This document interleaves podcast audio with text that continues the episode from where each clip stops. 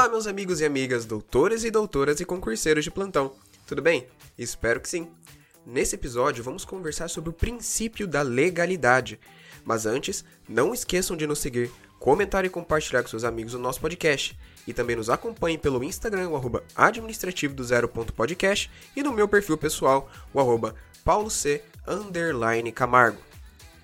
Sobre o princípio da legalidade, de Pietro esclarece muito bem ao dizer que o princípio da legalidade, juntamente com o de controle da administração pelo Poder Judiciário, nasceu com o Estado de Direito e constitui uma das principais garantias de respeito aos direitos individuais. Isto porque a lei, ao mesmo tempo que os define, estabelece também os limites da atuação administrativa que tenha por objeto a restrição ao exercício de tais direitos em benefício da coletividade. De acordo com o princípio da legalidade, a administração pública só pode fazer o que a lei permite. Já no âmbito das relações entre particulares, o princípio aplicável é o da autonomia da vontade, que lhes permite fazer tudo o que a lei não proíbe. Essas previsões estão contidas no próprio artigo 37 da Constituição, além do próprio artigo 5 que prevê que ninguém será obrigado a fazer ou deixar de fazer alguma coisa, senão em virtude de lei. Sendo assim, todo o ato administrativo exercido pela administração pública deve estar previsto em lei, não podendo ocorrer por mera deliberalidade da administração.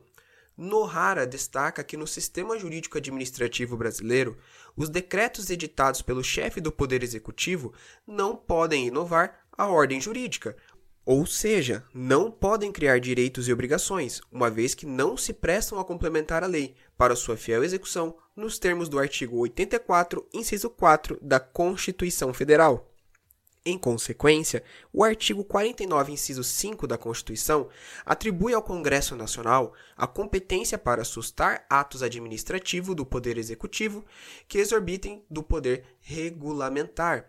Assim, ato da administração que não esteja guarnecido da legalidade, ou seja, que não esteja expresso a sua autorização, estão sujeitos de serem sustados pelo Congresso Nacional. Nohara ainda reforça que determinados assuntos, como a definição da conduta criminosa do tipo penal e os elementos necessários para a criação ou majoração de tributo, subordinam-se, em regra, a um princípio ainda mais restritivo do que o da legalidade, qual seja o princípio da reserva legal. Enfatiza José Afonso da Silva que, quando a Constituição reserva conteúdo específico, caso a caso, a lei, encontramos-nos diante do princípio da reserva legal. O princípio da reserva legal é dividido ainda pela doutrina em reserva legal absoluta e reserva legal relativa. A reserva legal é absoluta quando a matéria prevista na Constituição só pode ser disciplinada por ato normativo emanado por lei em seu sentido mais restrito, isto é, por espécie normativa criada somente pelo Poder Legislativo, de acordo com o processo legislativo constitucional o que exclui os atos emanados do Poder Executivo. Neste caso, somente a lei editada pelo Poder Legislativo pode ser fonte de regulamentação de determinado assunto. Já a reserva legal relativa, segundo Alexandre de Moraes, ocorre quando a Constituição Federal, apesar de exigir lei formal, permite que esta fixe tão somente parâmetros de atuação para um órgão administrativo, que poderá complementá-la por ato infralegal, sempre, porém, respeitando os limites ou requisitos estabelecidos pela legislação. Neste caso, pode o Poder Executivo complementar, por exemplo, mediante decretos presidenciais ou portaria ministeriais, determinado assunto reservado à lei formal, desde que não extrapole os limites de regulamentação permitidos pelo sistema. Então, pessoal, a legalidade ela é voltada ao quê? No caso, a administração pública somente pode fazer atos que tenham previsões em lei. Por isso de legalidade, vem de lei. Se não houver autorização específica para a realização daquele ato, ele não está munido de legalidade. Um exemplo muito grande foi em relação à entrada da conciliação, mediação e arbitragem, né, os meios alternativos de solução de conflitos no, no ordenamento jurídico brasileiro. Por quê?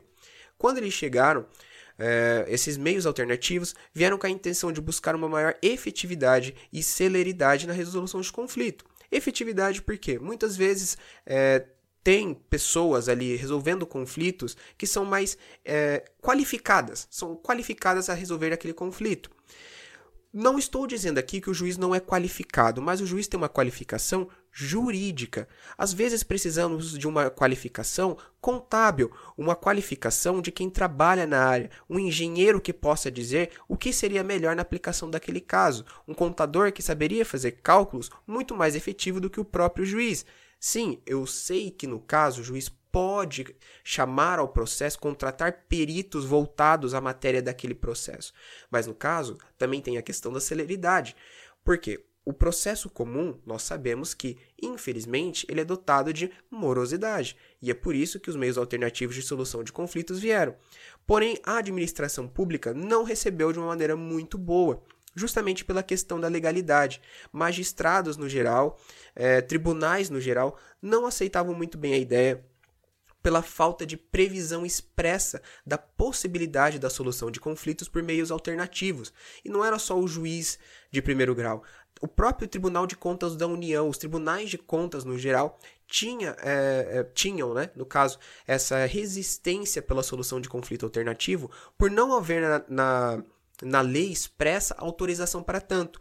Por isso que atualmente, na maioria das leis que surgem envolvendo contratos com a administração pública, o legislador se preocupou em trazer essa possibilidade, entendeu? Então a gente pode ver esse exemplo como a antiga lei de licitações, né? Vou dizer antiga, ela é, é no sentido entre aspas, né? Porque já tem a nova, mas a lei 8666 e a nova lei de licitações, na antiga ela era completamente silente sobre a possibilidade, enquanto a nova tem até capítulo próprio voltado aos meios alternativos de solução de conflito. Então vejam a diferença em se preocupar com a legalidade da coisa. Ela é importante sim, porque é um dos princípios mais fortes que regem a administração pública, tá bom, pessoal? Mas, minha gente, como tudo que é bom dura pouco, por hoje vamos encerrando por aqui também. Mas me diga, gostaram do episódio de hoje? Siga o nosso podcast em todas as plataformas disponíveis e venha nos dar sua opinião quanto ao tema ou então sugestões para os próximos episódios no Instagram arroba administrativo do zero.podcast e no meu perfil pessoal o arroba pauloc underline camargo. Lembre-se que pelo Instagram eu sempre deixo dicas complementares de cada episódio. Acaba aqui um complemento o outro. Então é isso meu povo, um forte abraço e até a próxima.